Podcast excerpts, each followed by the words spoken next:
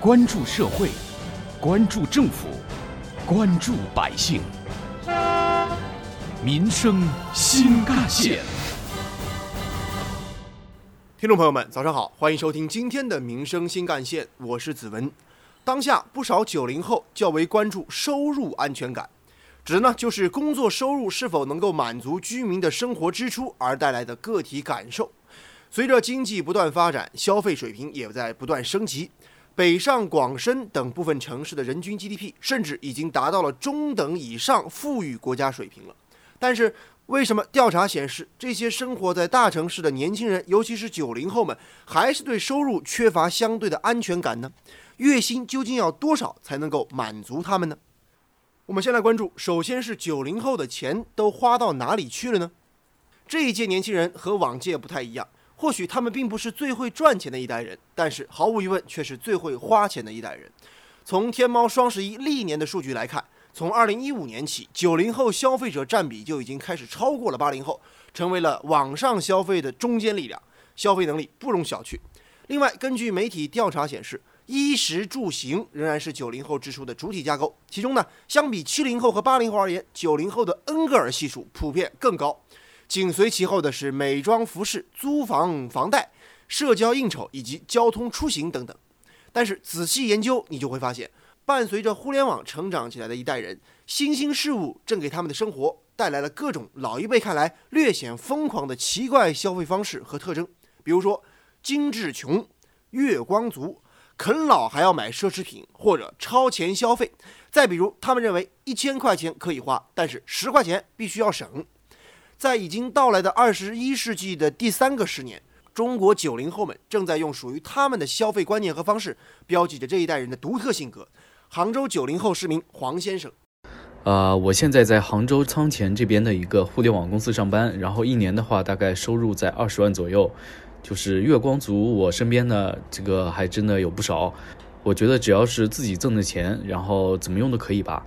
但是，要是啃老消费，都上班了还向爸妈伸手要钱，那这个我感觉确实不怎么合适。另一方面，对于年轻人来说，吃是一件大事儿，宁可少买一件新衣服，也要大快朵颐饱餐一顿。根据美团点评上线的数据，中国餐饮消费者当中，九零后加九五后占比超过了百分之五十一点四，远远超过九零世代在总人口当中的占比。而对咖啡、奶茶的追捧也成了当代年轻人消费的新趋势。如今啊，加班似乎也成为了职场九零后的必修课。在某招聘网站二零一九对两千两百六十八位职场人士的调查分析当中，九零后和九五后面临的加班情况最为严重。数据表明，虽说九零后、九五后因为爱跳槽、爱裸辞、爱抱怨加班等等。给人留下了年轻人吃不了苦的印象，但是实际上加班最多、为工作投入精力最多的还是他们。面对高速运转、强度极大的职场生活，咖啡、奶茶成了大城市里写字楼当中社畜们必要的生存消耗。科学证明，糖分能够刺激大脑当中的奖励机制分泌多巴胺，而多巴胺可以给我们带来愉悦的感觉。杭州市民刘先生。嗯，我就是一个程序员吧。我的工作呢，就是给我们客户维护他的这个网站。嗯，加班呢是经常的事儿。呃，不只是我，整个行业呢都是这样子的。那客户的网页出问题，就算是凌晨，也一样得爬起来干活。熬夜嘛，要么就是喝红牛，要么就是吃宵夜。嗯，这样子我也不知道好还是不好啊。但这个没办法，就是工作。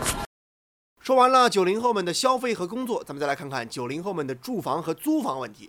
目前，九零后成了租房人群的主力军，租房人群当中近七成为九零后，计划买房与不考虑买房的人群基本比例打平。在最为关键的租赁价格问题上，一线城市的房租价格在一千元到两千元的占比为百分之四十，而一线城市四千元到六千元的月租水平占比最高为百分之二十四点七。大部分人关注租房价格的区间集中在五千块钱以下，月租金在两千元以下的关注度占比达到了七成以上。杭州市民吴先生，嗯，我现在是住在这个滨江区租的，然后每天上班呢是在市中心，地铁出站以后呢要走一段，或者说骑那个共享单车。嗯，如果说偶尔朋友聚会要打车的话，大概一个月五百块钱左右的交通费还是有的。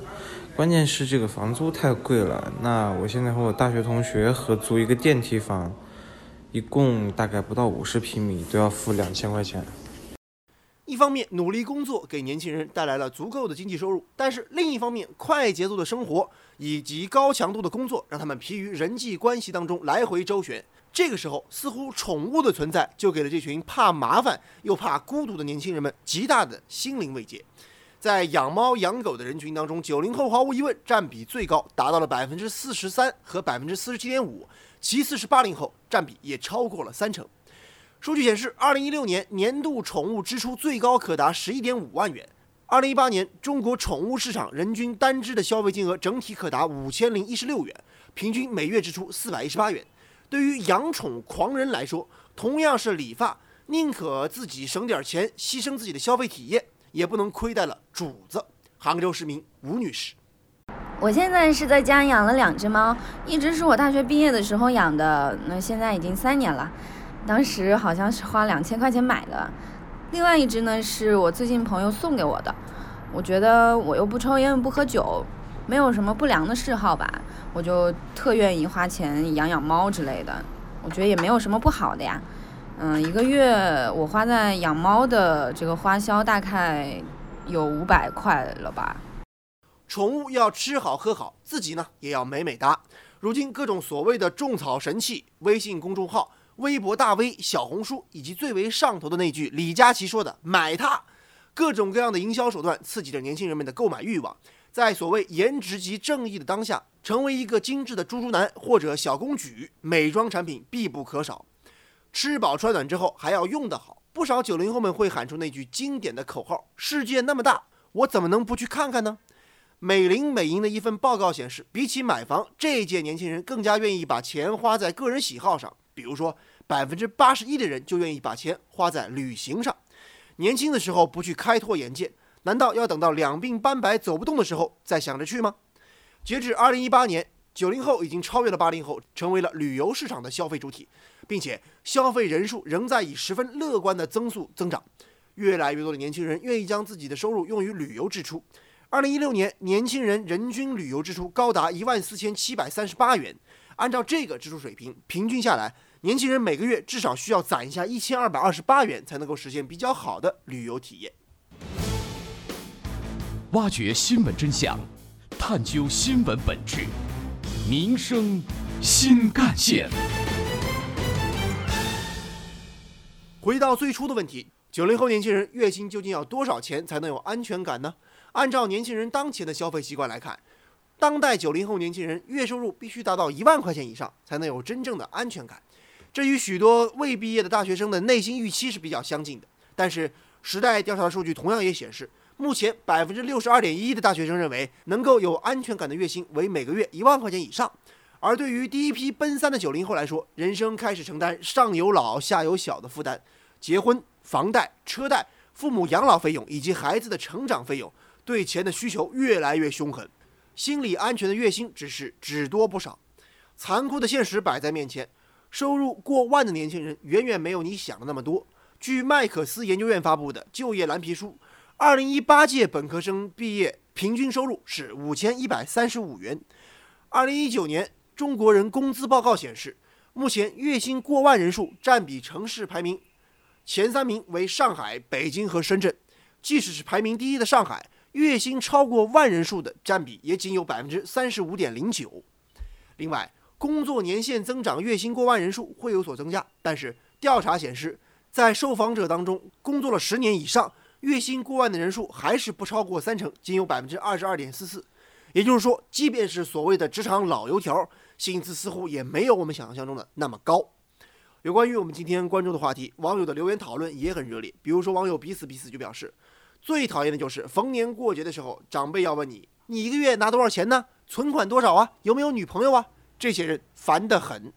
另外，网友 M 令则表示，从恩格尔系数来看，九零后基本属于贫困人口。还有网友空则表示，想起了曾经被热议的八零后，热议完了，属于他们的时代也就该结束了。作为九零后，我还不想凉凉扶我起来。另外，网友喵喵则表示，我再补点刀吧。对九零后，咱们可以问：你脱发了吗？你腰疼吗？如果再给你一次选择的机会，你还会直接恋爱到结婚，而不是去硬着头皮相亲吗？还有网友思思的表示：“哎，怎么没有算养娃的费用呢？奶粉、尿不湿一个月要花六千块，你敢信？”有关于我们今天关注的九零后的生活是安心还是扎心？九零后究竟每个月要多少钱收入才能安心的话题，一起来听到的是本台特约评论员、资深记者叶峰老师的观点。这则新闻给我一个感觉：九零后、九五后的消费结构，某一些项目被刻意的夸大了，而某一些项目又被有意无意的隐匿了。具体说来，这些所谓的调查认为，年轻人用在吃喝玩乐上的钱是大头，但客观的分析起来，年轻人最重的负担应该是房贷或者房租。只不过现在绝大多数的年轻人，这个房贷的压力或者房租的压力转嫁到了父母的身上。试想，以杭州为例，现在一般的房子大概也要三四百万以上。一个刚毕业的年轻人，即使他的月收入有一万块钱，不吃不喝，他也要花上二三十年的时间才能买上房子。即便如报告所说，房租的价格大约是在两千到五千之间，这对于不同收入的群体来说，也不能不说是一个巨大的负担。这些刻意夸大或有意无意的缩小、隐匿一些。消费项目、消费内容的报告看看就好，没有必要过多的去关注。其实只要问一下身边的年轻人，什么压力最大，他们一定会首推房子。而其实我一直在说，房子是用来住的，不是用来炒的。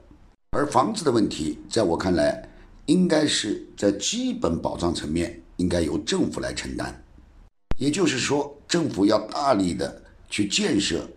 公租房，对于一些困难群体，采取廉租的形式去让他们有房住；而要改善住房，则可以用他们自己的经济实力去衡量。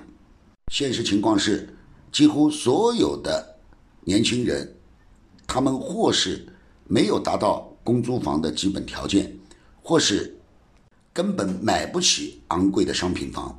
即便房价得到有效控制以来，这些房价也依然坚挺着，并没有明显下降的趋势，这才是事实的本身和本质。至于吃喝玩乐，我当然相信现在的年轻人比我们那一代恐怕要想得通多一点，他们的价值观和我们的价值观也会有一些差异，他们对于金钱的观念以及用钱的观念和我们那一代相比也会有很大的差异。我想。如果在最大的项目房贷、养老这些部分，政府担起了自己应担的责任的话，那么年轻人的消费势头会更猛，消费潜力也会更大。至于收入的额度应该是多少，我想个人会有个人的标准，但基本一点是多多益善。但事实上，能有这样的多多益善的可能性吗？我想很多年轻人都已经看明白了，不太可能。在消费观念上，我主张或者我倡导是立足现实，量入而出。我既不赞成像阿巴宫、葛朗台那样的一些吝啬鬼，攒着钱不花，但另一方面，我也反对大手大脚甚至入不敷出的那样的一种消费形态。引导年轻人有正确的消费观，其实也是他们世界观的一个部分。让他们没有后顾之忧的去进行适度的消费，也是政府的应有责任。或许九零后们喜欢自称是贫民窟的小公主或小王子，追求精致的生活，但其实没有多少收入，更没有多少存款。自嘲的背后隐含着时下年轻人最流行的消费观念：对自己好一点。只是应该为自己买的东西太多了的话，只要你想要对自己好，想要追求更有品质的生活，你就会发现。总有地方还没探索，总有东西还没买到手。如果年复一日，如果年复一年，日复一日，花的远远比挣得多。每年存钱目标五万，年底结束一看还差八万，支付宝账单打开一看，当场晕倒，没有安全感，不安和焦虑缠绕在年轻人心中。不管是月入五千还是月入五万，似乎都在哭穷。可是，倘若想在崭新的二零二零年当中摆脱焦虑，与其祈祷二零二零对我好一点。不如用积极的行动、健康的消费观念，来为自己赢得安心生活的底气和能力。好，感谢您收听今天的民生新干线，我是子文，下期节目我们再见。